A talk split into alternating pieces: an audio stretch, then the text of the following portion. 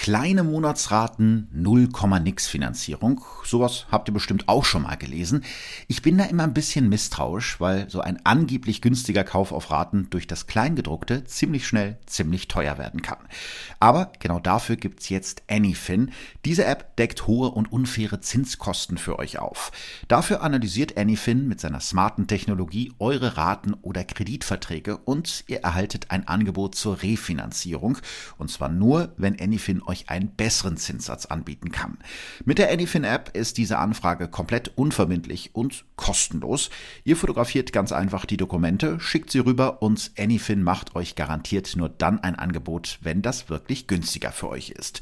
Ihr könnt die App jetzt herunterladen und ausprobieren. Mit dem Rabattcode Verbrechen von nebenan 20 werden euch von eurem refinanzierten Kredit 20 Euro abgezogen. Also testet das gerne mal aus. Den Link und die Infos packe ich euch nochmal in die Show. Shownotes.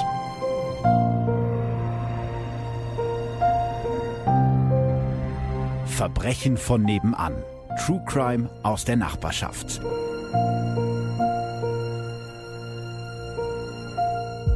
Hallo und herzlich willkommen bei Verbrechen von nebenan, Folge, Folge 12. Jetzt wollte ich nur mal sagen. okay, ähm, okay, wir wollten das jetzt einfach für Folge 12 zusammen machen, aber es hat irgendwie nicht geklappt. Ich bin Philipp, hi. Und ich bin Alex. Geht direkt gut los. Ihr müsst wissen, draußen sind ungefähr 800 Grad. Alle sind im Freibad, im Biergarten oder im Planschbecken und wir sitzen hier im Studio und nehmen die nächste Folge Verbrechen von nebenan auf. Aber dieses Studio hat einen Vorteil, Alex. Klima. Richtig, eine schöne Klimaanlage. Weiter Klima, also, weiter. Wenn ihr draußen äh, schwitzt, wir sitzen hier zumindest im Kalten. Es gibt einiges zu erzählen, was gar nicht mal unbedingt so mit der Folge an sich zu tun hat. Ähm, am Ende der Folge möchte ich gerne noch über was Wichtiges sprechen, was die nächsten Folgen von Verbrechen von nebenan betrifft. Aber darüber reden wir nach dem Fall. Ähm, eine Sache kann ich euch jetzt schon mal verraten. Ihr könnt mich live auf der Bühne sehen. Kurz nachdem diese Folge rauskommt, am 3. Äh, Juli, also am äh, Mittwoch bin ich zu Gast bei den Lokalfunktagen in Nürnberg. Bei einer Diskussion zum Thema Podcast stelle ich Verbrechen von nebenan vor. Wenn ihr zufälligerweise in der Gegend seid oder wenn ihr einfach nichts zu tun habt, dann kommt gerne vorbei. Vorher möchte ich aber gern noch mit dir zusammen, Alex, ja. ein bisschen äh, Feedback und Fragen aus den letzten Wochen durchgehen. Das machen wir immer relativ regelmäßig. Ja, damit legen wir jetzt los, würde ich sagen. Genau. Paula fragt, Moin, danke erstmal für euren tollen Podcast. Ich studiere in Minden und habe die Familie des Opfers aus der tödlichen Verwechslung kennengelernt. Meine Vorgesetzte erzählte mir von dem Fall und äh, ich konnte es gar nicht fassen. Durch die Familiengeschichte zogen sich etliche Schicksalsschläge, gekrönt natürlich von dem ungewollten Tod ihres Sohnes, der eigentlich dem Nachbarn galt. Eine Woche nach diesem Gespräch habe ich dann euren Podcast gehört und mich schon etwas gegruselt vor dem plötzlichen Wiederauftauchen der Geschichte. Ich wünsche der Familie auf jeden Fall alles Gute. Vielleicht hören Sie euren Podcast ja auch und es hilft Ihnen, wenn nicht in Vergessenheit gerät, was Ihrem Sohn widerfahren ist. Ja, Paula, vielen Dank für die Nachricht. Das ist natürlich irgendwie ein krasser Zufall, dass du von der Geschichte hörst und eine Woche später auf unseren Podcast stößt. Und tatsächlich ist es so, dass ich auch manchmal denke, wie es wohl ist, wenn das die Betroffenen hören und ob das eventuell vielleicht auch alte Wunden wieder aufreißen könnte. Mhm. Aber wie du schon gesagt hast, ich hoffe, dass es dann hilft, an die Opfer zu denken, damit die Opfer nicht ja. in Vergessenheit geraten. Stine hat auch was gefragt und zwar wollte sie von mir wissen, schreibst du dir den kompletten Text immer vor oder eher Stichpunkte und Improvisation? Ja, es ist so eine Mischung aus beidem, weil ich möchte natürlich die Fakten und die Abläufe richtig haben, aber es soll halt nicht so klingen wie ein abgelesenes Wikipedia-Referat. Das fände ich schade. Also viele der Fakten habe ich schon fest aufgeschrieben und das, was dann daraus entsteht, ist meistens Improvisation. Aber wenn ich die Geschichte erzähle, dann möchte ich das auch ganz gerne in richtig und in einer guten Reihenfolge haben. Von daher ist es eine Mischung von beidem. Die Lena fragt eine Frage, die schon häufiger gestellt wurde, ja. und zwar, Kommt eigentlich nochmal eine Folge zu dem Lichtefall? Du hast recht, Alex, die Frage kam jetzt sehr häufig. Wir machen auf jeden Fall noch was zu Lüchte. Die Frage ist nur wann. Der Prozess beginnt ja jetzt bald Und wahrscheinlich warte ich erstmal ab, bis der Prozess ein bisschen läuft, denn viele Informationen über Kriminalfälle bekommt man einfach aus Gerichtsakten, aus Prozessberichterstattung. Und da kriegt man natürlich diese ganzen kleinen, feinen Details, äh, die an einem Fall eigentlich interessant sind. Und bei Lüchte war es ja nun mal auch über die vergangenen Monate so, dass da immer wieder irgendwas Verrücktes Neues passiert ist. Und hätte ich jetzt schon einen Podcast gemacht, dann wäre der wahrscheinlich schon am Veröffentlichungsdatum nicht mehr aktuell gewesen. Deswegen warten wir damit noch ein bisschen ab, aber die Folge kommt auf jeden Fall. Hanna schreibt zuerst mal, ich liebe euren Podcast, bewegend, respektvoll und gut recherchiert vorgetragen. Ich komme aus Salzkotten, acht Kilometer vor Paderborn. Daher gehen mir die OWL-bezogenen Fälle sehr nah, also die Fälle aus Ostwestfalen-Lippe. Macht doch bitte mal den Fall von Frauke Liebs aus Paderborn. Sie wurde zuletzt lebend in einem Irish Pub in der Innenstadt von Paderborn gesehen. In diesem Pub war ich schon sehr oft. Ihr Verschwinden bzw. der Mordfall ist mir und meinen Freunden immer noch sehr präsent. Beste Grüße und weiter so. Ja, liebe Hanna, auch dir danke für die Nachricht und du hast recht, Frauke Liebs ist einer der spannendsten Fälle hier aus der Region. Und der ist schon für die nächste Staffel, jetzt sage ich mal, Verbrechen von nebenan auf jeden Fall fest geplant. Den wollen wir auf jeden Fall machen. Ich versuche gerade noch an ein paar Hintergrundinformationen und eventuell sogar an ein Interview mit einer der Verwandten von Frauke Liebs zu kommen, um das Ganze vielleicht noch ein bisschen spannender zu gestalten. Letzte Frage für heute. Jay fragt, ist die neue Folge auf Spotify immer noch nicht verfügbar oder finde ich bloß, bloß nicht? Ja, lieber Jay, ähm, Spotify und Verbrechen von nebenan, die Beziehung ist gerade äh, auf es ist kompliziert umgestellt. es nervt mich auch selber total. Äh, schon die letzte Folge war auf Spotify nicht verfügbar und ist es stand jetzt immer noch nicht. Es gibt offensichtlich ein Problem bei Spotify, was doch schwerwiegender ist, als wir anfangs gedacht haben. Von unserer Seite aus, also von unserem Hoster, läuft alles wunderbar, aber die neuen Folgen erscheinen einfach nicht bei Spotify. Die alten sind da noch verfügbar. Und ja, versucht mal bei einem riesigen Konzern, der in Schweden sitzt, irgendwie jemanden zu erreichen. Es ist nicht so einfach. Also Spotify ist das Problem bekannt. Die kümmern sich drum und ich hoffe, dass wenn diese Folge rauskommt, dass ihr die dann auch schon auf Spotify hören könnt. Falls ihr sie gerade hört, äh, dann ist das ein gutes Zeichen, würde ich sagen, weil dann könnt ihr sie vielleicht auf Spotify hören. Ansonsten all die Alternativen, wo ihr die Folgen sonst noch hören könnt, haben wir bei Instagram und bei Facebook verlinkt. Also es gibt ja nicht nur Spotify. Kommen wir jetzt zu einem der wohl ja, rätselhaftesten Fälle aus meiner Arbeit hier beim Radio. Bis heute weiß ich selber nicht so richtig, was ich glauben soll, denn am Ende ist das Ganze ein reiner Indizienprozess. Und das macht es natürlich auch so spannend, darüber zu spekulieren und äh, ja, vielleicht auch darüber nachzudenken, was noch hätte sein können. Vielleicht habt ihr von dem Fall gehört, es geht um den Doppelmord an Heiligabend. Es ist der 24. Dezember 2013, Heiligabend. Die helferklinkerte Villa steht friedlich in der Badstraße mitten im Gütersloher Stadtpark in Ostwestfalen. Von außen sieht man rote Adventskerzen durch die Fenster flackern. Aus dem Haus hat man einen wunderschönen Blick auf alte Bäume und grüne weitläufige Wiesen, denn von Weißer Weihnacht ist im Jahr 2013 keine Spur. In den anderen Häusern und Villen der Straße, in der wohl besten Wohngegend der Stadt, bereiten sich die Bewohner langsam auf das Weihnachtsfest vor. Der Baum wird geschmückt, Lieder werden gesungen und der Festtagsbraten schmurkelt im Ofen. Während der Rest von Gütersloh feiert, sterben in der Villa in der Badstraße an diesem Heiligabend im Jahr 2013 zwei Geschwister einen grausamen Tod, der die Menschen der Stadt auch Jahre später noch beschäftigt. Dr. Haggard G., geboren am 6. Mai 1939, ist eine gepflegte Erscheinung mit hochtopiertem grauen Haar und rotem Lippenstift. Sie ist eine in der ganzen Stadt bekannte Internistin. Schon vor 20 Jahren, also 1993, hat sie ihre eigene Praxis am Marktplatz aus Altersgründen aufgegeben, aber auch heute noch hat sie viele Patienten, die sie in ihrer Villa am Stadtpark empfängt. Auf dem Gebiet der Naturheilkunde war sie unschlagbar, erzählt eine Nachbarin. Helgards Mann, Dr. Rolf G., war ebenfalls Arzt, ist aber vor neun Jahren gestorben. Danach hat die 74-Jährige zuerst alleine in der Villa am Rande des Stadtparks gelebt. Weil sie sich aber vor Einbrechern fürchtet, ist ihr Bruder Hartmut S. zu ihr in die Villa gezogen, in die Einliegerwohnung im Obergeschoss. Hartmut ist Jahrgang 1936, also drei Jahre älter als seine Schwester. Er war früher Lehrer an einem Gütersloher Gymnasium. Seine Schüler beschreiben ihn als sachlich, aber ein bisschen streng. Nachbarn sagen später, das Geschwisterpaar sei nett, bescheiden und lebensfreudig gewesen. Hartmut S. sieht man öfter mit dem Collie-Mischling Benny im Stadtpark spazieren gehen. Die beiden Geschwister führen ein ganz normales, ruhiges Leben auf der besseren Seite der Gesellschaft bis zum 24. Dezember 2013. Einen Tag später, am ersten Weihnachtstag. Sibylle, die Tochter von Helgard G., wundert sich. Schon gestern, am Heiligabend, hatte sie versucht, ihre Mutter telefonisch zu erreichen, um ihr frohe Weihnachten zu wünschen. Als auch einen Tag später weder ihre Mutter noch ihr Onkel ans Telefon gehen, wendet sich die 40-Jährige an eine Nachbarin der beiden. Die soll mal nach dem Rechten sehen. Doch auch auf das Türklingeln der Nachbarin reagiert niemand. Dabei ist das Haus, in dem die beiden Geschwister wohnen, hell erleuchtet. Als die Nachbarin Tochter Sibylle das erzählt, macht sich die Frau gegen 13 Uhr auf den Weg zur Villa ihrer Mutter. Ihr Lebensgefährte Josef S. begleitet sie. Und immer noch öffnet niemand die Haustür, obwohl die beiden Sturm klingeln. Also gehen Sibylle und Josef um das Haus herum in den Garten. Durch die gläserne Terrassentür sehen sie, warum niemand auf ihr Klingeln reagiert hat. Ihre Mutter liegt tot im Wohnzimmer der Villa, in ihrem Auge steckt eine abgebrochene Messerspitze, überall ist Blut. Josef S. wählt den Notruf und gibt das Handy dann weiter an seine Frau Sibylle. Mit ruhiger, fast tonloser Stimme sagt sie, die sind hier wohl alle erschossen oder so. Kurze Zeit später ist die Polizei vor Ort. Die Ermittler durchsuchen das Haus und finden noch mehr Leichen.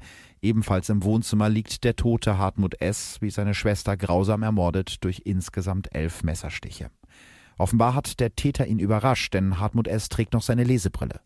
Neben den beiden Leichen liegt Benny, der Hund von Helgard S. Der Collie-Mischling wurde ebenfalls erstochen. In der Villa bemerken die Ermittler ein Detail, das später noch eine große Rolle spielen wird. Es riecht nach Gas. Und tatsächlich, in der Küche in der Einliegerwohnung im oberen Stock der Villa ist der Gashahn des Herdes aufgedreht. Das heißt, das ganze Haus hätte dadurch in die Luft fliegen können? Eben ein Funke hätte genügt? Ja, ein Funke oder ein Lichtschalter, rein mhm. theoretisch. Also wenn die Ermittler die Leichen nicht so schnell entdeckt hätten, hätte sich das Gas im gesamten Haus verteilt. Sie haben, mhm. ja, haben sie dann ja relativ schnell entdeckt. Dann hätte tatsächlich ein Funke genügt und die ganze Villa wäre in die Luft geflogen, was wahrscheinlich auch äh, alle Spuren des Mordes vernichtet hätte. Deswegen wird dann sofort eine zwölfköpfige Mordkommission gegründet. Die Spurensicherung sucht die gesamte Villa ab. Es herrscht Chaos im Haus, überall finden sich Kampfspuren und Blut. Die beiden Geschwister müssen sich heftig gegen ihren Mörder gewehrt haben. Außerdem sind Schränke und Schubladen durchwühlt worden. Spricht ja für einen Raubmord dann. Eigentlich schon, ja. Davon geht die Polizei auch zunächst aus. Um 23 Uhr tragen die Ermittler dann die Leichen von Helgard G. und Hartmut S. aus der Villa. Spätestens ab da geht die Angst in der feinen Nachbarschaft am Gütersloher Stadtpark um. Ich habe richtig Panik. In letzter Zeit häufen sich bei uns die Einbrüche, erzählt ein Nachbar. Die Presse stürzt sich auf den Fall. Die Bild schreibt vom Weihnachtsmassaker von Gütersloh. Die Ermittlungen laufen einen Tag nach dem Fund der Leichen auf Hochtouren. Am 25. Dezember durchkämmt eine Polizeihundertschaft den Gütersloher Stadtpark auf der Suche nach der Tatwaffe. Im angrenzenden Fluss Dahlke und in einem Ententeich einige hundert Meter vom Tatort entfernt kommen sogar Polizeitaucher zum Einsatz, um eine Waffe zu finden, ohne Erfolg. Dafür können die Ermittler die Tatzeit zumindest ein bisschen eingrenzen. Am Nachmittag des 24. Dezember um 15 Uhr wird Hartmut S. zum letzten Mal lebend gesehen. Er geht mit dem Hund im Stadtpark spazieren. Neun Stunden später, um Mitternacht, hat Helgards Tochter Sibylle zum ersten Mal versucht, ihre Mutter anzurufen und sie nicht erreicht, weil sie zu diesem Zeitpunkt wohl schon tot war. Die Ermittler wissen also, dass der Doppelmörder an Heiligabend irgendwann zwischen 15 und 0 Uhr zugeschlagen haben muss. Die große Frage bleibt, warum musste das Geschwisterpaar sterben? Eine Theorie hatten wir jetzt ja schon genannt, und zwar Raubmord. Aber welche Theorien sind äh, den Ermittlern denn noch so in den Kopf gekommen? Ja, du hast ja gerade schon gesagt, Raubmord war so das Erste.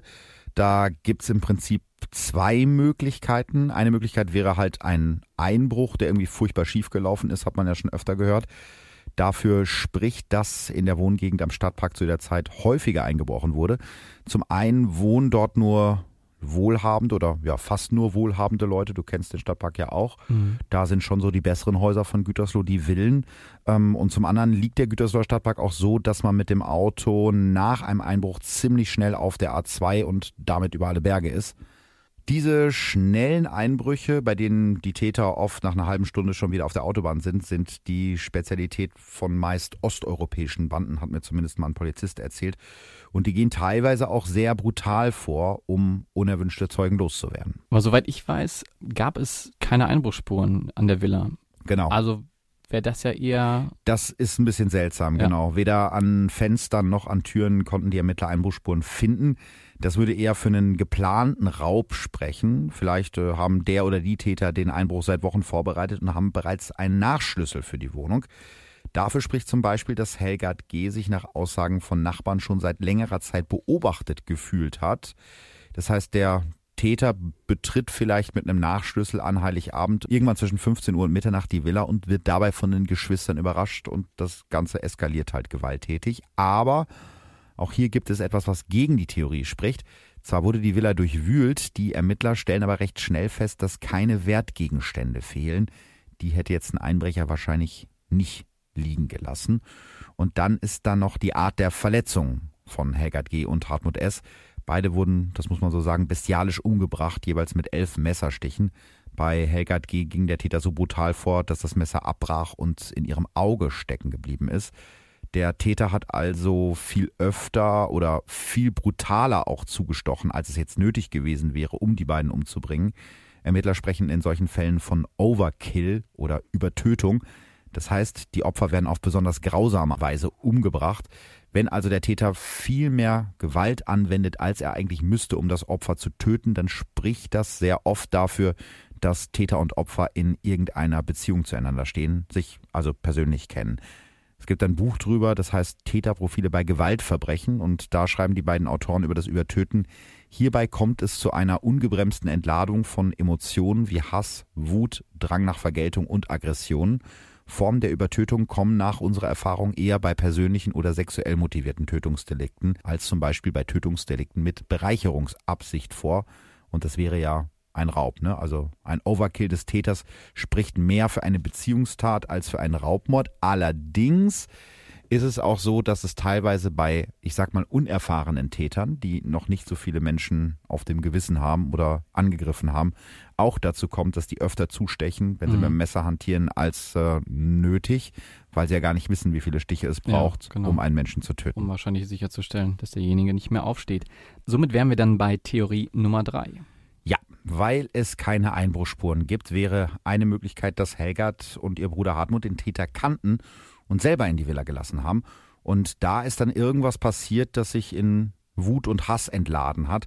Hier wird dann auch der aufgedrehte Gashahn von eben wieder wichtig. Der war nämlich gar nicht so einfach zu finden. Das heißt, der Täter muss sich in dem Haus ausgekannt haben, um den Gashahn überhaupt aufdrehen zu können.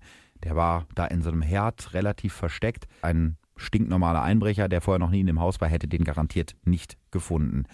Das hat der Täter ja wahrscheinlich auch gemacht, um seine Spuren am Tatort zu verwischen oder ganz zu zerstören. Und auch das spricht für einen Täter aus dem Umfeld der Opfer.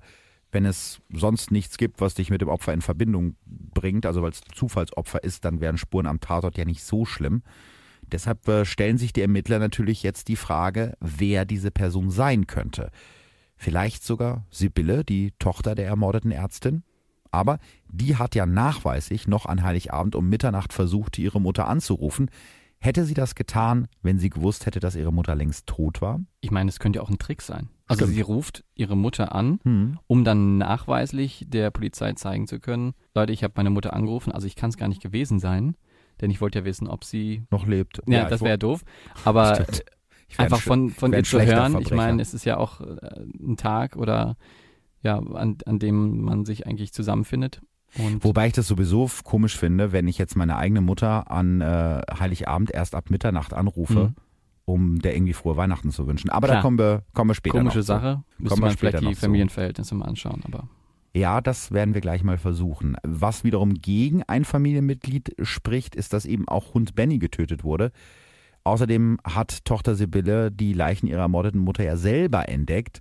Ich meine, wenn sie jetzt selber die Täterin ist, dann hätte sie ja mit der Entdeckung vielleicht gewartet, bis das ausströmende Gas in der Villa irgendwann explodiert wäre. Ja. Ne, also sie hat es ja jetzt selber den Ermittlern Natürlich. einfacher gemacht. Anfang Januar erscheint dann die Traueranzeige für die beiden Ermordeten in den lokalen Zeitungen. Aufgesetzt haben sie Sibylle G., ihr Lebensgefährte Josef und der gemeinsame Sohn. Und wir glaubten, wir hätten noch so viel Zeit, steht dort. Währenddessen rätseln die Ermittler noch immer über das Motiv und den Ablauf der Tat, bis sie eine Weinflasche auf die richtige Spur bringt. Kurz vor Silvester 2013 finden die Ermittler am Tatort DNA-Spuren, die nicht zu den beiden Opfern gehören, unter anderem an den Krallen des Mischlingshundes Benny und an einer Bio-Weinflasche. Diese Flasche, ein Merlot der Marke Pontissimo, passt nicht zu den anderen Weinflaschen im Haus. Das heißt, es ist die einzige Flasche dieser Marke. Das fällt ja auch auf. Außerdem finden sich auf der Flasche keine Spuren von Helgard G. und Hartmut S., sondern eine fremde männliche DNA-Spur. Schnell finden die Ermittler heraus, dass es diese Sorte Wein im gesamten Kreis Gütersloh nirgendwo zu kaufen gibt. Auch das wird später noch wichtig sein. Hat der Mörder den Wein also am Heiligabend mitgebracht? Am 7. Februar, also anderthalb Monate nach der Tat, gibt die Polizei eine Pressekonferenz, in der sie dem Täter eine Falle stellt. Die Ermittler präsentieren die Weinflasche. Ein Bild der Flasche erscheint in allen Zeitungen, verbunden mit der Frage, wer Hinweise zu dem Wein geben kann. Dabei sind die Ermittler aber eigentlich schon viel weiter. Sie wissen bereits, von wem die DNA auf der Flasche stammt und wollen testen, ob derjenige sich nach dem Aufruf bei der Polizei meldet oder nicht. Und wenn er das natürlich nicht macht, wäre das sehr verdächtig. Richtig, das wäre sehr verdächtig. Und das Beste ist, diese Falle funktioniert. Drei Tage nach der Pressekonferenz am Montag, den 10. Februar, schlägt die Polizei zu. Morgens um sechs stürmt ein Spezialeinsatzkommando der Polizei die Wohnung des Mannes, dessen DNA-Spur sie auf der Weinflasche gefunden hatte. Als die Polizisten dem 28-Jährigen die Handschellen anlegen, wirkt er wenig überrascht. Ich kann mir denken, dass ihr wegen der Weinflasche hier seid, sagt er. Die Festnahme geschieht unter höchster Geheimhaltung. Noch Stunden vor eben diesem Zugriff habe ich damals mit der Polizei gesprochen, die mir damals zu dem Zeitpunkt gesagt haben, dass es noch keine heiße Spur gibt. Ist natürlich verständlich, dass die nicht wollten, dass der durchs Radio vorgewarnt wird. Allem der Fleiter, ne? Ja, vor allen Dingen der, der erzählt ja immer alles gleich weiter. Ja, deswegen zu dem Zeitpunkt hatten sie die DNA-Spuren auf der Flasche längst Jens S. zugeordnet. Der hatte nämlich, wie viele andere aus dem Umfeld der Opfer, freiwillig eine Speichelprobe abgegeben. Die stimmt nicht nur mit den Spuren auf der Weinflasche, sondern auch mit DNA-Spuren, die unter den Fingernägeln von Helgard G. gefunden wurden, überein. Daraufhin hören die Ermittler das Telefon von Jens S. ab, erfahren aber nichts Neues, deshalb entschließen sie sich zu dem Trick mit der Weinflasche. Und weil sich Jens S. nach dem öffentlichen Aufruf nicht bei der Polizei meldet, sind sich die Ermittler sicher, er ist der Mörder von Helgard und ihrem Bruder Hartmut. Viele Indizien sprechen auf jeden Fall für Jens S. Aber was wissen wir überhaupt über ihn? Also, ich habe ein bisschen was rausgefunden. Der 28-jährige Jens S. lebt zu diesem Zeitpunkt in einem kleinen Apartment am Feldweg in Ferl, einer kleinen Stadt so etwa 10 bis 12 Kilometer von Gütersloh entfernt. Er war einer der Patienten von Dr. Helgard G. Die Ermittler finden seinen Namen zusammen mit 120 anderen in der Patientenkartei der Ärztin. Jens S. ist mit Sibylle G. und Josef S., der Tochter und dem Schwiegersohn der Ermordeten, befreundet. Als die Ermittler Sibylle und ihrem Lebensgefährten Josef erzählen, dass sie ihren Freund Jens S. festgenommen haben, reagieren die beiden geschockt und können es gar nicht fassen. Ehrlich gesagt, das muss ich an der Stelle auch mal sagen, finde ich die Freundschaft der drei irgendwie merkwürdig, fand ich auch damals schon. Ich meine, Jens S. ist 28, Sibylle G. ist 41 und Josef ist zu dem Zeitpunkt 51 Jahre alt. Es ist seltsam, mit jemandem befreundet zu sein, der ja doppelt so alt ist wie man selber. Mhm. Findest du das sehr seltsam? Ich finde das gar nicht so seltsam. Wir sind doch auch befreundet, oder? Richtig, und das, obwohl Richtig. ich halb so alt bin wie du. ja, weiß ich nicht. Aber überleg mal, wenn du jetzt 28 bist, das kannst du dir ja vielleicht ganz gut Nein, vorstellen. Natürlich. Das Hast ist ja eine recht? ganz andere Lebenswirklichkeit mit einem 51-Jährigen. Will ich jetzt nichts gegen sagen, aber ich fand es auf jeden Fall irgendwie ein bisschen komisch. Aber ich habe natürlich noch mehr über Jens S. rausfinden können.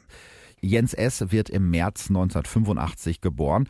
Er wächst wohlbehütet mit zwei Geschwistern im ostwestfälischen Versmold-Hesselteich auf, wenige Kilometer von Gütersloh entfernt. Er ist ein stiller Typ. Ein Schulfreund sagt über ihn, ich habe ihn niemals wütend oder aggressiv erlebt. Er war eher der stille Mitläufer. Erinnert mich an der Stelle übrigens ein bisschen an Klaus O. aus dem Pausenbrotprozess aber das jetzt nur so nebenbei. Schon in der Grundschule und auch später auf dem Gymnasium ist Jens unauffällig. In seiner Freizeit engagiert er sich in der Kirche. Er sammelt Kleiderspenden, steht für den CVJM, also den christlichen Verein junger Männer, als Laiendarsteller auf der Bühne und spielt Bassgitarre in einer christlichen Rockband. Nach der Schule macht er eine Ausbildung und schließt 2005 seine Gesellenprüfung als Gas- und Wasserinstallateur ab. Ich glaube, das ist die offizielle Bezeichnung für Klempner. Danach weiß er offenbar nicht so richtig, wohin mit sich. Er besucht eine Schule für Metalltechnik, studiert an der Hochschule in Lemgo, wechselt wieder den Studiengang und macht einen Bachelor in Informatik. 2009 zieht er nach Höxter und versucht sich als Geopathologe. Geopathologe, da wird wahrscheinlich nicht jeder sagen, oh ja, klar, kenne ich. Du weißt es natürlich? Äh, klar, natürlich. Nein, also ich kannte das vorher auch nicht. Ein Geopathologe ist jemand, der Wasseradern unter der Erde aufspürt, meist mit so einer Wünschelrute. Sieht man ja manchmal durch die Gegend laufen solche Leute mit Wünschelrouten. Diese Wasseradern und äh, irgendwie Energielinien sollen krank machen, ist also irgendwie so ein relativ esoterisches Zeug. Das mit der Wünschelrute klappt aber irgendwie nicht so wirklich. Jens S. ist ziemlich schnell arbeitslos. Zu dieser Zeit reißt der Kontakt zu Freunden und Bekannten aus Versmold ab. Nur seine Familie besucht Jens S. manchmal noch. Die hält auch später im Prozess zu ihm. Seine Mutter sitzt an fast jedem Prozesstag im Zuschauerraum.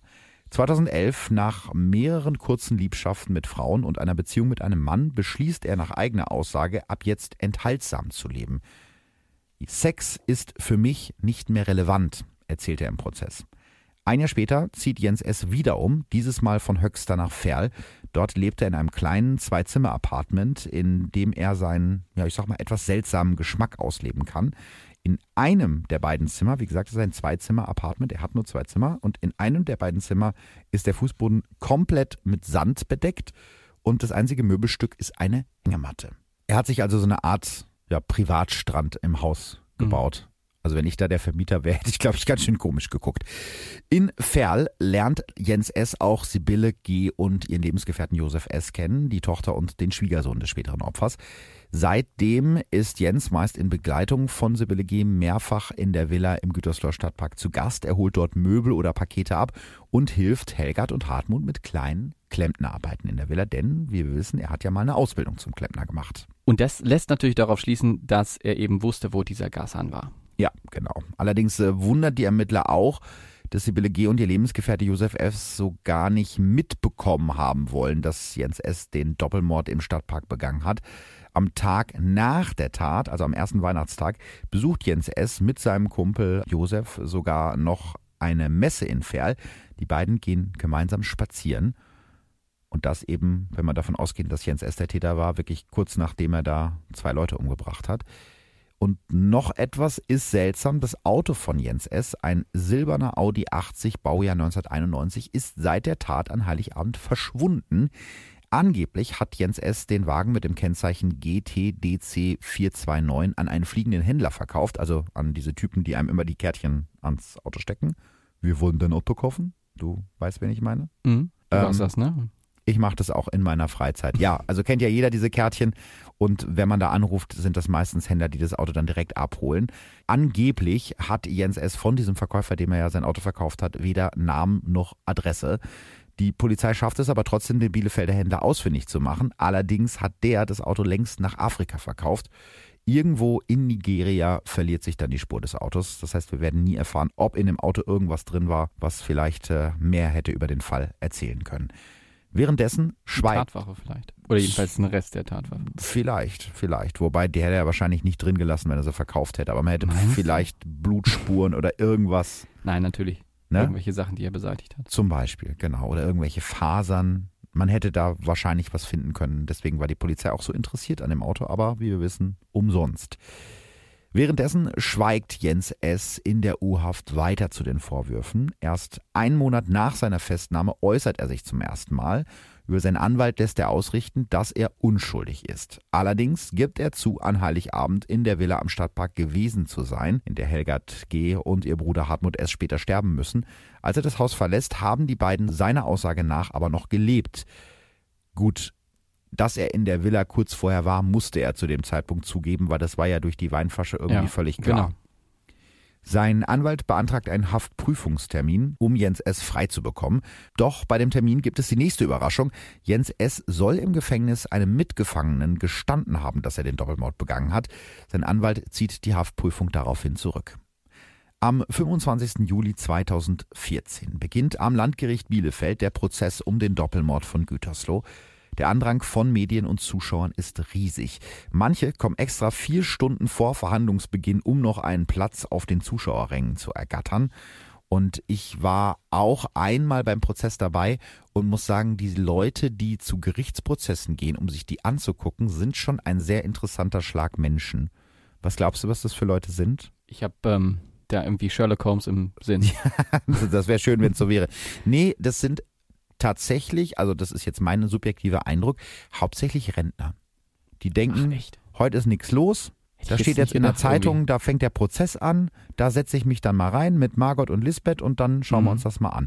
Das war echt interessant. Also wahrscheinlich wird auch der eine oder andere darunter gewesen sein, der jetzt irgendwie die Opfer kannte Mhm. und äh, der vielleicht auch den Täter kannte. Das Aber hätte ich jetzt eher gedacht. Aber Ja. wirklich wildfremde Leute. gut, wenn du jetzt den Täter kennst, würdest du es wahrscheinlich einem Radiomann gegenüber nicht unbedingt zugeben. Nee, nee. Aber das waren schon so Rentnergangs und die sahen auch so aus, als ob die das öfter machen. Also der eine meinte, der wird so ein paar Mal in der Woche zu Prozessen gehen. Der guckt halt immer vorher, was so spannend ist und dann setzt Wahnsinn. er sich in Gerichtssaal. Okay. Die Staatsanwaltschaft wirft Jens S. Mord aus Habgier vor. Als der Angeklagte um kurz vor 12 Uhr mittags lächelnd den Saal betritt, trägt er Jeans, einen grauen Schlabberpulli und hält ein selbstgemaltes Schild in die zahlreichen Kameras. Schuldfrei hat er mit blauem Filzstift auf den Zettel gekritzelt. Warum hat er nicht unschuldig draufgeschrieben? Finde ich auch komisch. Ich habe erst gedacht, schuldfrei wäre irgendwie falsches Deutsch, aber das Wort gibt's wirklich. Mhm. Ist wohl ein Synonym für unschuldig. Sein Anwalt hat dazu in einem Zeitungsinterview erklärt, das Wort unschuldig gefällt meinem Mandanten nicht, deshalb hat er seine eigene Wortschöpfung auf das Blatt geschrieben. Während die Anklageschrift mit allen grausamen Details verlesen wird, sitzt Jens S. auf seinem Stuhl wie so ein Milchbubi, den das alles irgendwie nicht so richtig angeht. Er sieht gelassen und tatsächlich ein bisschen gut gelaunt aus. Immer wieder lacht er sogar. Der scheint sich seiner Sache sicher zu sein, meint ein Prozessbeobachter. Am zweiten Prozesstag stellt Jens S. dann seine Sicht der Dinge dar. An Heiligabend entschließt er sich vormittags mit seinem Auto nach Gütersloh zu fahren und Helgard G. und Hartmut S. zu besuchen. Dafür kauft er gegen 11 Uhr vormittags spontan eine Flasche Wein als Dankeschön für Helgard G. Ja, also diese Sorte Wein gab es doch im ganzen Kreis Gütersloh nirgendwo zu kaufen. Richtig. Und das ist jetzt nicht die einzige Ungereimtheit in der Aussage von Jens S. Er sagt nachher, er hätte diese Weinflasche in Bielefeld gekauft. Das macht ja irgendwie nicht so viel Sinn. Wenn du von Ferl nach Bielefeld, äh, wenn du von Ferl nach Ja. Gütersloh fährst, ist es ein mega Umweg über Bielefeld zu fahren und da dann Wein zu kaufen, den es zufälligerweise nirgendwo sonst gibt, hm, bisschen komisch. Das ist wie gesagt nicht die einzige Ungereimtheit in der Aussage von Jens S. Angeblich war nur eine Viertelstunde in der Villa der beiden Geschwister, schenkt ihnen die Weinflasche und fährt wieder heim zu sich zu Hause nach Ferl. Es klingt jetzt mega skurril, aber das sind tatsächlich die Aussagen, die Jens S. im äh, Gerichtssaal gemacht hat. Zu Hause hat er dann in seinem Garten mit dem Wasserschlauch Wühlmäuse vertrieben. Danach brät er sich ein Steak und schaut auf seinem Rechner einen Harry Potter Film an. Gut, hört sich nach einem tollen Heiligabend an. Ja, habe ich mir auch gedacht. Erstmal die Wühlmäuse. Erstmal die Ertränken. Wühlmäuse wegspritzen und dann einen schönen Harry Potter Film. Genau. Mhm.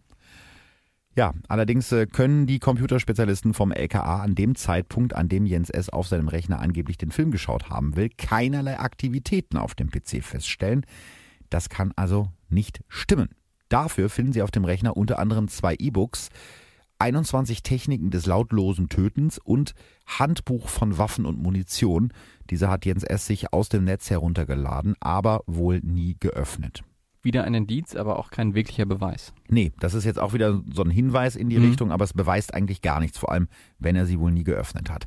Besonders belastend ist für Jens S. eben die Aussage seines Mithäftlings, den er in der Untersuchungshaft in der JVA Bragwede kennengelernt hat. Der Mann sitzt dort eine fünfeinhalbjährige Haftstrafe wegen Betruges ab. In der Haft freunden die beiden sich an. Jens S. sei ein zurückhaltender, aber freundlicher Einzelgänger, erzählt der Zeuge. Ich habe aber sofort auch eine eiskalte Art an ihm gespürt, die mich verwunderte. Auch ein Zitat. Als die beiden in ihrer Zelle Karten spielen, kommt im Fernsehen ein Bericht über den Doppelmord von Gütersloh.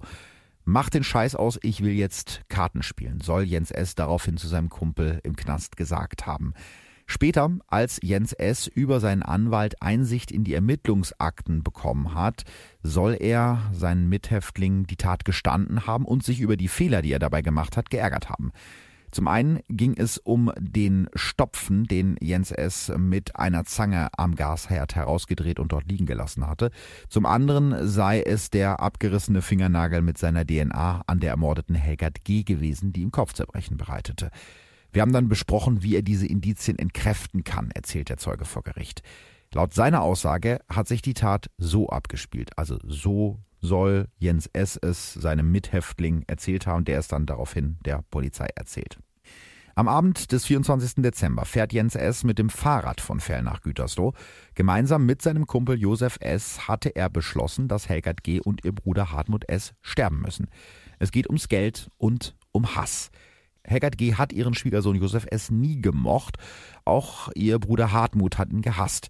Außerdem haben die beiden Geschwister Geld. Angeblich beläuft sich das Erbe um eine sechsstellige Summe und allein das Grundstück in der besten Lage in Gütersloh dürfte wohl eine Millionensumme wert sein. Jens S. klingelt an der Haustür der Villa in der Badstraße. Er hat eine Flasche Wein als Geschenk dabei und einen Elektroschocker. Helgert G. öffnet ihm die Tür, freut sich über das Geschenk, bittet ihren Besucher ins Wohnzimmer. Sie rechnet nicht damit, dass sie bald sterben wird, deshalb gibt es auch keine Abwehrverletzungen bei ihr. Jens S. attackiert sie gleichzeitig mit dem Elektroschocker und einem Messer. Er sticht elfmal auf die alte Dame ein. Die ruft in Panik nach ihrem Bruder, der daraufhin aus seiner Wohnung im ersten Stock herunter ins Wohnzimmer gelaufen kommt. Sein Todesurteil. Auch auf ihn sticht Jens S. elfmal ein, bis sich Hartmut S. nicht mehr regt. Danach tötet er auch noch den Hund der beiden, geht nach oben, öffnet mit der Zange den Gasherd und lässt das Gas ausströmen. Insgesamt klaut Jens S. 1100 Euro Bargeld aus der Villa, dann fährt er mit dem Fahrrad zurück nach Hause. Wenige Stunden nachdem er zwei Menschen und einen Hund brutal erstochen hat, geht er mit seinem Kumpel Josef S. in Ferl in die Christmesse. Als sein Mithäftling ihm sagt, der Doppelmord müsse doch ziemlich blutrünstig gewesen sein, sagt Jens S. nur, nein, das ging alles ganz locker über die Bühne. Ja gut, aber wie glaubwürdig ist denn so eine Aussage von einem Häftling? Ja, das ist die große Frage. Ne? Es kommt immer wieder vor, dass Häftlinge gegen andere Häftlinge auspacken, weil sie sich davon zum Beispiel bessere Haftbedingungen oder eine verkürzte Haftstrafe erhoffen. Oft nehmen dies dabei dann aber mit der Wahrheit nicht ganz so genau, so argumentieren zumindest die Verteidiger von Jens S. Außerdem haben vier weitere Mithäftlinge der JVA ausgesagt, dass sie sich an kein Geständnis erinnern können von äh, Jens S., sondern dass sie glauben, dass der Zeuge sich das alles nur ausgedacht hat, um sich Vorteile zu verschaffen. Und unter den Mithäftlingen äh, war übrigens auch Peter K., der damals seine Frau erstickt und in der Garage einbetoniert hat. Ihr erinnert euch vielleicht noch an die Folge Die Betonleiche aus Riedberg. Also auch die Gefängnisse hier in der Region sind ein Dorf sozusagen. Aber es gibt auch einiges, was dafür spricht, dass der Mithäftling die Wahrheit sagt. So hat er in seinem eigenen Prozess, also bevor er selbst verurteilt wurde, nach Aussage des damaligen Richters zu 90 Prozent die Wahrheit gesagt. Und er hat den Ermittlern einen weiteren entscheidenden Tipp gegeben. Jens S. soll ihm im Gefängnis das Versteck der Beute aus dem Doppelmord verraten und sogar aufgemalt haben. Diesen Plan hat der Mithäftling an die Ermittler weitergegeben und tatsächlich in einem Marmeladenglas, vergraben in einem Waldstück, finden die Ermittler 1100 Euro und auf dem Glas sind die Fingerabdrücke von Jens S. Also, wenn man das jetzt so hört, hm. könnten also Sibylle G. und Josef S. die Drahtzieher hinter diesem Doppelbond sein? Das glauben zumindest die Ermittler. Allerdings äh, schweigen die beiden während des gesamten Prozesses und Beweise für diese Beteiligung kann die Polizei auch nicht finden. Bei Josef S. wird äh, lediglich eine kleine Menge Hasch gefunden, für die er dann ein Strafverfahren wegen Drogenbesitzes bekommen hat. Wobei ich da das Gefühl hatte, wir können dir nichts nachweisen, also wollen wir dich mhm. wenigstens dafür dran kriegen.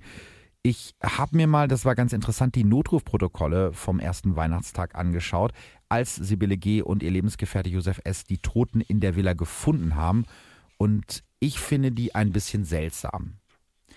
Josef S. ist derjenige, der den Notruf wählt. Das heißt, er ist als erster am Telefon zu hören. Er sagt, wir sind hier im Stadtpark. Da liegt jemand auf dem Boden. Die Tür ist offen hier zum Wohnzimmer hin. Es sieht nicht gut aus. Blutet überall. Dann übergibt er das Handy an seine Frau Sibylle. Ich weiß nicht, die liegt hier so. Schon seit gestern Abend versuche ich sie zu erreichen. Der Hund, mein Onkel und meine Mutter liegen hier irgendwie erschossen oder was. Hier ist kein Einbrecher. Der ist weg oder wer auch immer das war. Das Ganze rattert Sibylle G wirklich komplett emotionslos runter. Also man darf zwar daraus zitieren, aber natürlich darf man es nicht vorspielen. Das klingt halt irgendwie, kann der Schock sein, aber wenn ich jetzt meine eigene Mutter mhm. blutüberströmt finden würde, würde ich jetzt aus meiner Empfindung, glaube ich, anders äh, klingen. Und sie ähm, betont immer wieder, dass sie ihre Mutter ja schon vorher am äh, Tag angerufen hat. Das können Sie ja auf Band sehen. Ich wollte frohe Weihnachten wünschen. Dann habe ich nochmal heute Morgen angerufen. Da war wieder keiner da. Das ist ja das, was du eben Macht's gesagt ja hast. irgendwie verdächtig, ne? Ja, also so, als ob sie jetzt wirklich sicher gehen will, dass die Polizei mitbekommt, dass sie von nichts wusste und dass sie ihre Mutter angerufen hatte, obwohl sie da schon tot war. Insgesamt äh, zieht sich der Prozess extrem in die Länge. Es werden immer neue Zeugen vernommen, die entweder nichts Neues erzählen können oder die sich in ihren Aussagen völlig in Widersprüche verwickeln, so wie zum Beispiel auch äh, Geschwister von Jens S., die dann die Richterin daran erinnert hat, dass sie ja vor Gericht nichts sagen müssen und dann daraufhin auch die Aussage wieder zurückgezogen haben. Also sehr viel hin und her. Die Staatsanwaltschaft bleibt trotzdem überzeugt, dass Jens S. der Mörder von Helgert G. und Hartmut S. ist. In seinem zweistündigen Plädoyer sagt Staatsanwalt Christoph Mackel über das Motiv, Geld hat dabei eine Rolle gespielt, zumindest in seinem Umfeld, denn die Opfer waren sehr wohlhabend. Er ist sich sicher, Jens S. war der letzte Besucher. Als er das Haus verließ, waren die Geschwister tot. Auch da wieder so ein bisschen die Anspielung, ne? Geld hat eine Rolle gespielt, zumindest mhm. in seinem Umfeld. Das heißt, der Staatsanwalt spricht es zwar nicht aus, aber es ist eigentlich klar, wen er mit dem Umfeld meint, nämlich die Tochter und ihren Lebensgefährten. Staatsanwalt Christoph Mackel fordert für Jens S. eine lebenslange Haftstrafe wegen Mordes. Wegen der Brutalität des Falles soll das Gericht die besondere Schwere der Schuld feststellen. Das heißt, Jens S. könnte nicht nach 15 Jahren auf Bewährung freikommen.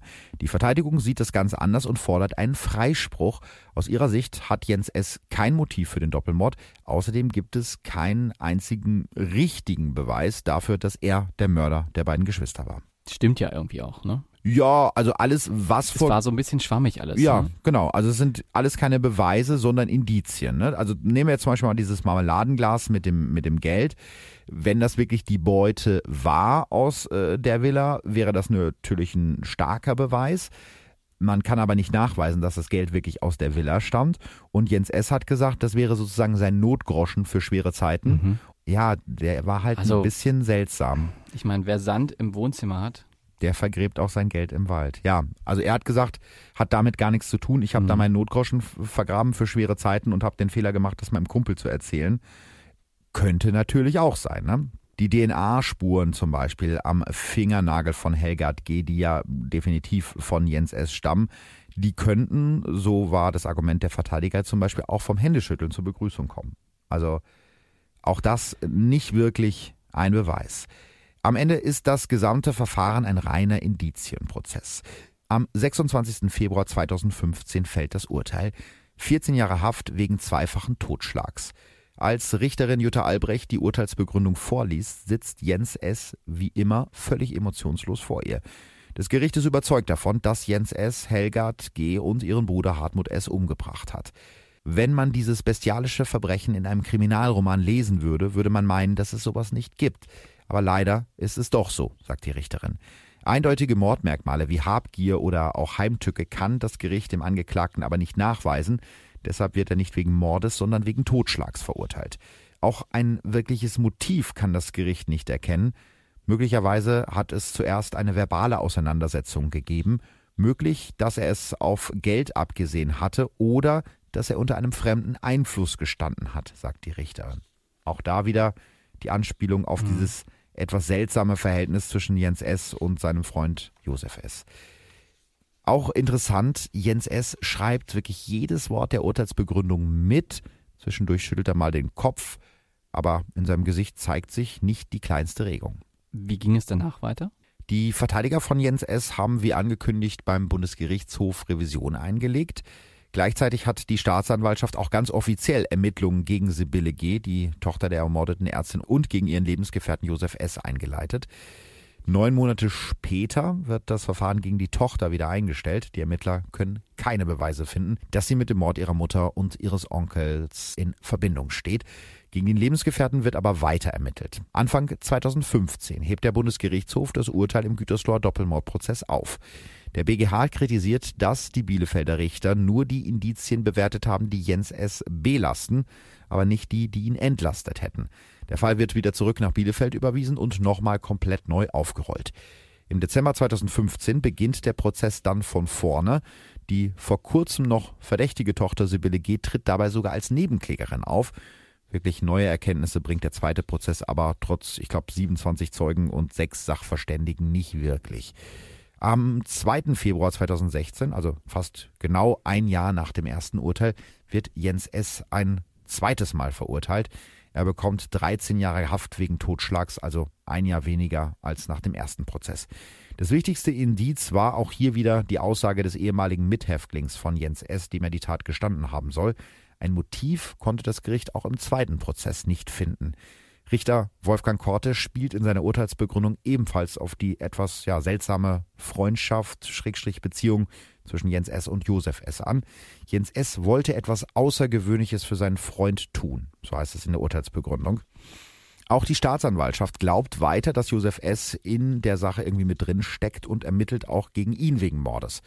Währenddessen legen die Verteidiger von Jens S. auch gegen das zweite Urteil Revision ein. Die wird aber im August 2016 vom Bundesgerichtshof abgelehnt.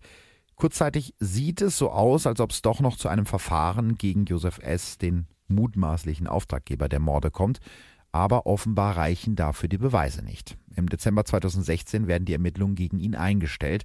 Er hat zur Tatzeit ein Alibi und auch sonst kann ihm nichts nachgewiesen werden. Das ist irgendwie das Irre in dem Fall, denn in der Urteilsbegründung, also schwarz auf weiß in einem amtlichen, gerichtlichen Dokument, steht drin, dass die sich sicher sind, dass er da mit drin steckt, aber sie können es ihm halt nicht nachweisen. Und damit kommt er halt davon. Aber ich glaube, das ist nicht mal Einzelfall. Ne? Es gibt, glaube ich, viele Fälle, die so verzwickt sind und mhm. äh, man eigentlich genau weiß, dass derjenige es war, aber man ist einfach durch die Beweislage oder auch durch die Rechtsprechung ihm nicht so weitgehend nachweisen kann, dass man ihn ja verknackt.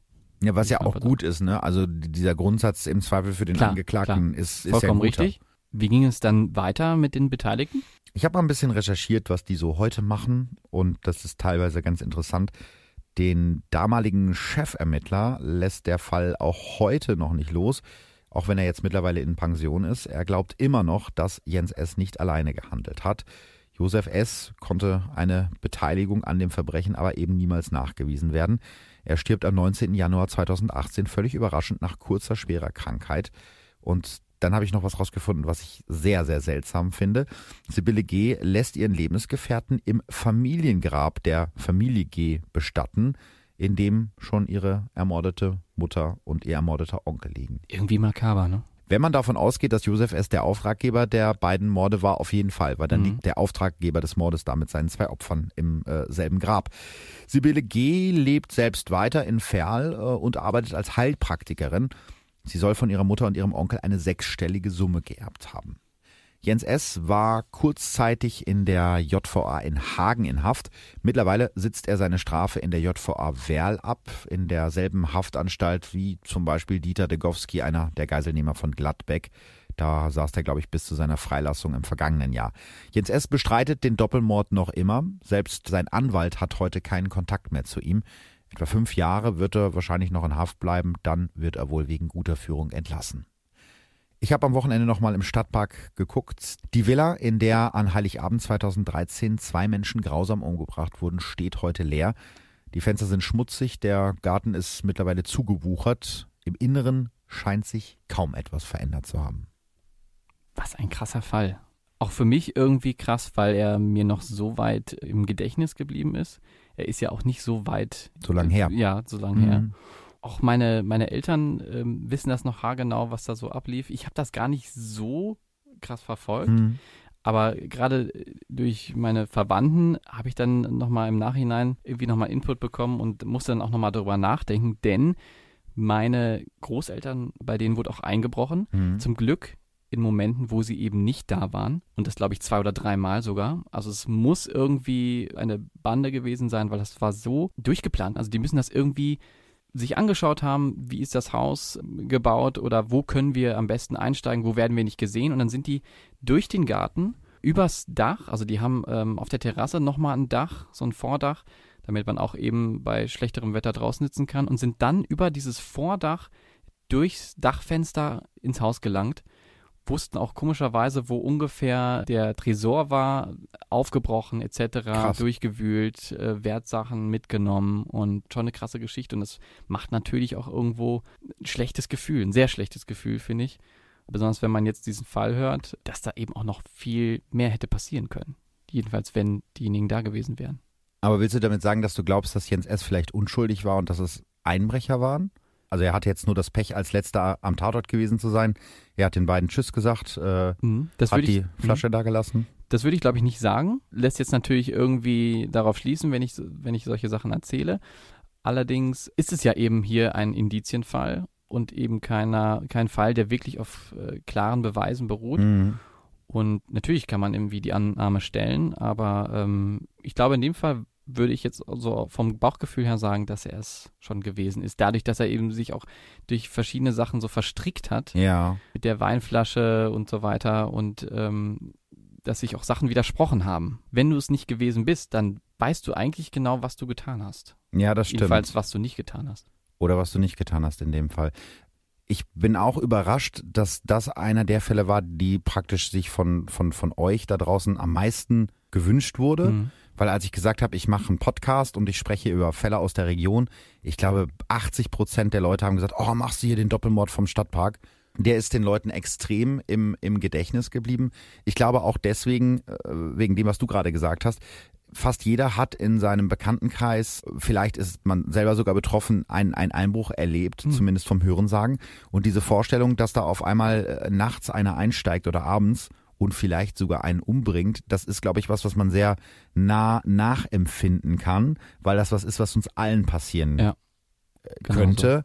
Wohingegen jetzt Beispiel ein, ein Ehrenmord jetzt für mich als Westeuropäer schon von meinem Verständnis her sehr fern Ja. liegt, so, ne? Aber die Vorstellung, man liegt abends allein im Bett und hört einen Knacken und da steht auf einmal ein schwarzer Mann irgendwie mit einem Messer im Haus, das ist, glaube ich, so eine Urangst, die jeder hat. Zurück zu dem, was du gerade gesagt hast. Ich glaube auch, dass Jens S. der Täter war. Ich glaube aber nicht, dass er alleine gehandelt hat. Also das sehe ich ähnlich wie das Gericht. Ich habe noch ein bisschen versucht, hinter das Verhältnis zwischen, zwischen ihm und diesem Josef S. zu kommen. Das ist auch alles Hörensagen und wurde mir erzählt äh, von Leuten, die die kennen oder kannten aus Ferl. Das ist alles ein sehr seltsames und esoterisches Verhältnis gewesen. Also es war keine, so habe ich es gehört, völlig normale Freundschaft, sondern die beiden waren in einem Abhängigkeitsverhältnis zueinander. Jens S. hatte sich wohl eingebildet oder war fest davon überzeugt, dass er sterbenskrank ist, dass er Mhm. Krebs hat. Das sind, wie gesagt, alles Sachen, die unter Vorbehalt zu genießen sind, weil die habe ich über mehrere Alles Ecken hören sagen. Hm? alles hören Okay. sagen, genau. Und ähm, dieser Josef S. war halt irgendwie auch so esoterisch unterwegs und so eine Art Geistheiler. Und der hat praktisch bei dem Jens S. Krebs diagnostiziert, den er aber gar nicht hatte, weil er lebt immer noch kerngesund in der U-Haft, äh, beziehungsweise jetzt im Gefängnis. Jens hat wohl in, in Josef so eine Art Meister gesehen und die sind so eine, also eine Art Bund eingegangen. Ich weiß nicht, ob man das jetzt Sklave und Meister nennen kann. Ich verstehe diese ganzen esoterischen Sachen nicht so ganz. Mhm. Ich weiß auch nicht, ob das jetzt was Sexuelles war, aber da war auf jeden Fall ein Abhängigkeitsverhältnis. Und da ist eben jetzt die Frage, wie lang dieses Abhängigkeitsverhältnis hält. Also hält dieses Abhängigkeitsverhältnis bis über den Tod des Meisters Mhm. hinaus, denn Josef S. lebt nicht mehr. Wenn Jens S. jetzt vielleicht sagt, wie es wirklich war, könnte er sich ja eventuell eine Hafterleichterung verschaffen oder er würde früher aus dem Gefängnis kommen. Ähm, aber er hat es definitiv noch nicht getan, denn er hat sich immer noch nicht zu dem Fall geäußert. Vielleicht ist auch das wieder ein Indiz darauf, auf diese Meister-Sklave-Geschichte, dass er eben sagt, okay, wenn quasi meine zweite Hälfte nicht da ist, dann sage ich auch nichts weiter und irgendwie übe mich in Verschwiegenheit, weil irgendwie zu Ehren des, des anderen. Man muss ja auch dazu sagen, Jens kannte ja offensichtlich Helgert und ihren Bruder Hartmut.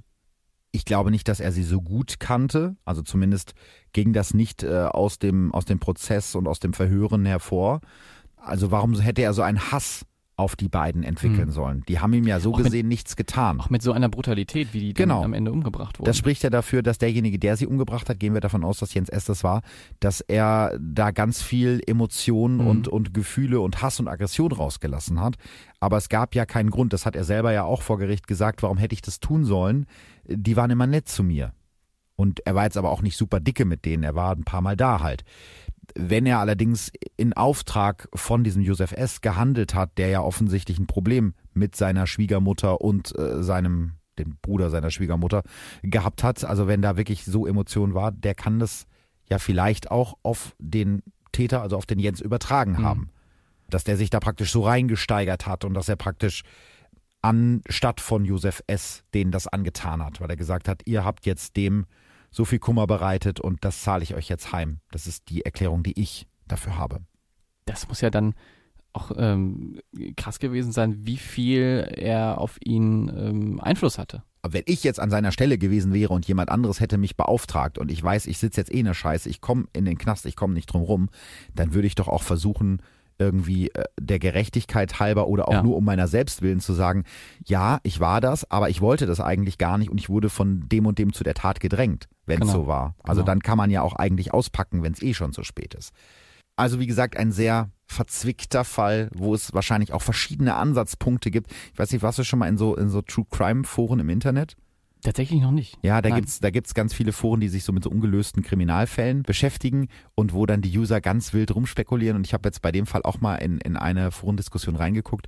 Teilweise war das schon sehr absonderlich, was die da rein interpretiert haben. Mhm. Auch so aus irgendwelchen äh, Nebensätzen, wie jetzt diese Villa lag, äh, liegt sie zentral und so. Die haben da halt völlig rumspekuliert. Und wenn man jetzt die Örtlichkeiten kennt, weiß man, sie liegt jetzt nicht völlig abgelegen. Also ich weiß nicht, warst du schon mal da? Kennst du das Haus? Ja, ich war Also schon mal da. das ist eine, eine Nebenstraße, wo jetzt nicht so viele Häuser stehen, aber es ist jetzt nicht so, dass dieses Haus da irgendwie mitten im Wald im Park steht. Also da gibt es schon Nachbarn. Jedenfalls da in diesen Foren wird ganz wild spekuliert. Wer ist der Täter? Warum ist er der Täter? Ist es ein riesiger Justizskandal? Ist Jens S. unschuldig? Ich weiß nicht, vielleicht habt ihr ja Lust, äh, uns eure Theorien für den Fall zu präsentieren. Schreibt uns gerne auf unseren äh, bekannten Kanälen. Wie zum Beispiel Instagram oder auch Facebook. Seid selber Detektiv oder versucht es jedenfalls. Wir würden uns freuen, von euch zu hören. Ja, das finde ich ganz spannend an der Stelle, weil das ist kein Fall, den man insofern als abgeschlossen betrachten kann. Bei den meisten anderen Fällen hatten wir irgendwie ein Urteil und Mhm. da war auch relativ klar, derjenige oder diejenige war's. In dem Fall bin ich mir da einfach nicht so sicher. Ich glaube zumindest, dass da noch was anderes hintersteckt als das, was wir heute wissen. So, Alex, wie haben dir so die letzten Wochen und Monate mit mir gefallen? Es war natürlich aufregend, denn äh, es war ja zum ersten Mal, dass ich hier ähm, mit dir zusammensitze und wir einen Podcast zusammen aufnehmen. Erstmal war es mein erster Podcast. Und, Das ist auch ähm, mein erster Podcast. Aber so dieses Moderieren an sich, das war Ja. mir natürlich neu. Vor dem Mikro stehen vielleicht nicht, aber ähm, es Dabei ist ja noch mal- was zu erzählen, meinst Ja, du? ja. okay. Ja, Hm? danke, danke, Ja. vielen Dank. Nee, aber äh, im Grunde genommen war es einfach äh, wirklich eine schöne Zeit und äh, Gott, hat mir sehr viel Spaß gemacht. Das klingt jetzt so ein bisschen so, als ob wir gerade den Preis für unser Lebenswerk äh, bekommen. Nein, natürlich. Ganz Und ich danke meiner Mutter. Ja, genau. meinem- Und ich wünsche mir den Weltfrieden. Genau. Ganz so schlimm ist es nicht, aber ich würde trotzdem noch ein bisschen was loswerden. Ähm, das letzte halbe Jahr war wirklich unglaublich krass für mich, weil ich ja gar nicht die Absicht hatte, da jetzt so ein riesen Ding aus diesem Podcast zu machen. Ich habe einfach für mich gedacht, ich habe Bock da drauf, ich mag True Crime, ich höre gerne Podcasts und das, was ich so gehört habe, so im vergangenen Jahr, als ich angefangen habe, mir darüber Gedanken zu machen, so einen Podcast vielleicht selber zu machen, da habe ich einfach gedacht so, puh, das ist jetzt nicht so meins. Also es gibt natürlich super gute Podcasts, keine Frage, aber vieles, was es so auf dem deutschen Markt gibt, ist so, naja. Und dann habe ich einfach für mich gedacht, ach, eigentlich könnte ich das auch mal selber probieren. Hab's dann auch probiert, hab aber äh, zum einen irgendwie völlig unterschätzt, wie viel Arbeit das ist. Es ist einfach, gerade wenn man das so detailreich haben will, wie wir das versuchen zu machen, ist es extrem viel Arbeit. Also Recherche ist ganz, ganz viel Arbeit. Ich habe jetzt für den Fall, ich weiß nicht, äh, wie viele Prozessberichterstattungen, also ich habe komplette Zeitungsarchive irgendwie durchwühlt, weil ja jeden Tag dann wieder was Neues war und habe mir Protokolle durchgelesen und so weiter. Also die Recherchearbeit ist schon groß. Das war das eine, was ich unterschätzt hatte. Und das andere ist, ich hätte halt nie damit gerechnet, dass das so krass durch die, durch die Decke geht und dass einfach so viele Leute daran gefallen finden, was natürlich super schön ist. Aber das steigert natürlich auch noch so ein bisschen den Druck, weil man möchte das ja natürlich cool machen. Ich möchte ja, dass ihr euch über die Folgen freut. Und deswegen habe ich die letzten äh, Wochen und Monate sehr viel Arbeit in diesen Podcast investiert. Ich habe gesagt, ich mache erstmal zwölf Folgen und dann schauen wir, wie es weitergeht. Die zwölf Folgen haben wir jetzt voll. Das war jetzt Folge Nummer zwölf und es wird auf jeden Fall weitergehen, keine Frage. Aber wir gehen jetzt erstmal in die Sommerpause. Ich weiß, viele Podcast-Hörer hassen dieses Wort, aber wir sind ja nicht der einzige Podcast, der das macht. aber ich kann mittlerweile auch verstehen, warum Podcasts das Ja. machen. Weil meine Akkus sind gerade ein bisschen leer. Klar. So, das Nicht ist ja. Nicht nur die, dieser ganze Aufbereitung, was du schon Mhm. alles gesagt hast, aber es gibt ja auch irgendwie so ein, so ein, so ein ähm, kreative Power, die, die du dann irgendwie immer wieder da reinsteckst und irgendwie äh, dein, dein Kopf äh, irgendwann dann auch mal sagt, ja, jetzt möchte ich auch mal wieder mich aufladen, entspannen. Ja, vor allen Dingen, weil wir das ja beide jetzt nicht irgendwie, wir sind leider noch nicht so groß im Podcast-Business, dass wir ein eigenes Büro, ein eigenes Studio haben und den ganzen Tag Martini trinken und dann abends irgendwie aufnehmen, sondern wir haben ja beide noch normale Jobs, das heißt, das macht man dann halt so nebenbei. Und deshalb habe ich gesagt, wäre es ganz gut, erstmal eine kleine Sommerpause zu machen, in der ich natürlich schon weitere Ideen sammle. Also die nächsten vier, fünf, sechs, sieben Folgen äh, stehen schon. Also ich weiß schon, welche Fälle ich machen will. Dazu suche ich jetzt halt gerade Infos schon mal zusammen. Aber ich wollte halt so ein bisschen mal auf die Bremse gehen, bisschen relaxen und den Sommer genießen. Und das solltet ihr auch tun bestenfalls mit diesem Podcast. Wir kommen auf jeden Fall wieder nach der Sommerpause. Ich kann jetzt gerade noch gar nicht äh, verraten, wie lange es dauern wird, weil ich selber gerade nicht weiß. Das heißt, äh, wenn der Sponsor für die nächsten zwölf Folgen unterschrieben hat, dann machen wir weiter. Wir hören uns also auf jeden Fall wieder. In der Zeit könnt ihr ein bisschen den Sommer genießen und wir auch. Ja, ne? hoffe ich doch. Hoffe ja. ich auch. Und vielleicht lassen wir uns ja zwischendurch nochmal die eine oder andere kleine Überraschung für euch einfallen, damit ihr nicht völlig auf dem Trockenen sitzt. Da könnte also durchaus was Natürlich. kommen. Und ich bin mir sicher, dass bis dahin auch Spotify wieder funktioniert. Also wir hören uns in ein paar Wochen wieder. Wie gesagt, es äh, ist jetzt äh, keine lange Pause, aber ähm, ein bisschen chillen soll ja auch mal erlaubt sein Natürlich. im Sommer. Ne? Also danke nochmal an euch, weil ihr habt das alles überhaupt erst möglich gemacht äh, und ihr hört uns und ihr schreibt uns so viel und so. Macht es bitte unbedingt weiter. Wahrscheinlich schreiben jetzt alle, macht weiter, macht weiter, macht weiter. Würde ich mich natürlich drüber freuen, aber wie gesagt, ihr braucht uns nicht überzeugen, wir machen eh weiter. Wir machen nur erstmal eine Pause. Genau. Mein Gott, habe ich jetzt lange gequatscht. War es sehr schlimm für dich, Alex? Nein, gar nicht. Okay, gut. Ich höre dir gerne zu. Dankeschön. Manchmal sagt er doch nette Sachen. Ähm, zum Beispiel darüber, wie er in Kanada ich damals. Ich wusste es. Ich wusste es, dass es nochmal kommt. Ich hatte noch nicht den, ich hatte noch nicht den passenden Moment ja, gefunden. Habe ich mir gedacht. Ich weiß nicht, ob ihr es wusstet, aber gedacht. Alex war schon mal in Kanada. Davon erzählt er sehr gerne. Ja. Vielleicht ähm, einfach dann auch äh, in den nächsten Podcast. Also da könnt ihr euch über mhm. weitere Insiderberichte aus Kanada freuen. Ich würde sagen, wir verabschieden uns an der Stelle. Danke fürs Zuhören. Schreibt uns gerne. Wir werden weiter natürlich bei Facebook und Instagram aktiv sein, auch wenn jetzt gerade keine neue Podcast-Folge erscheint. Danke fürs Zuhören und genießt die heiße Zeit, genießt den Sommer und wir hören uns ganz bald wieder. Ja, ich freue mich natürlich auch, wenn ich wieder dabei bin. Weiß Oder, ich noch nicht. So, Mann. Nein, ich glaube. Ich wandere aus. Wohin wanderst du wohl aus? Niemand ja gut, weiß lassen wir das. Ja, auch von meiner Seite natürlich vielen, vielen Dank. Es hat mir sehr viel Spaß gemacht. Ich freue mich natürlich auf das, was noch kommt und was auf jeden Fall kommen wird und äh, wünsche euch natürlich eine schöne Sommerpause und vielen Dank. Vielen Dank und bis bald. Tschüss. Tschüss. Verbrechen von nebenan. True Crime aus der Nachbarschaft. Mehr Infos und Fotos zu unseren Fällen findet ihr auf unserer Facebook- und unserer Instagram-Seite.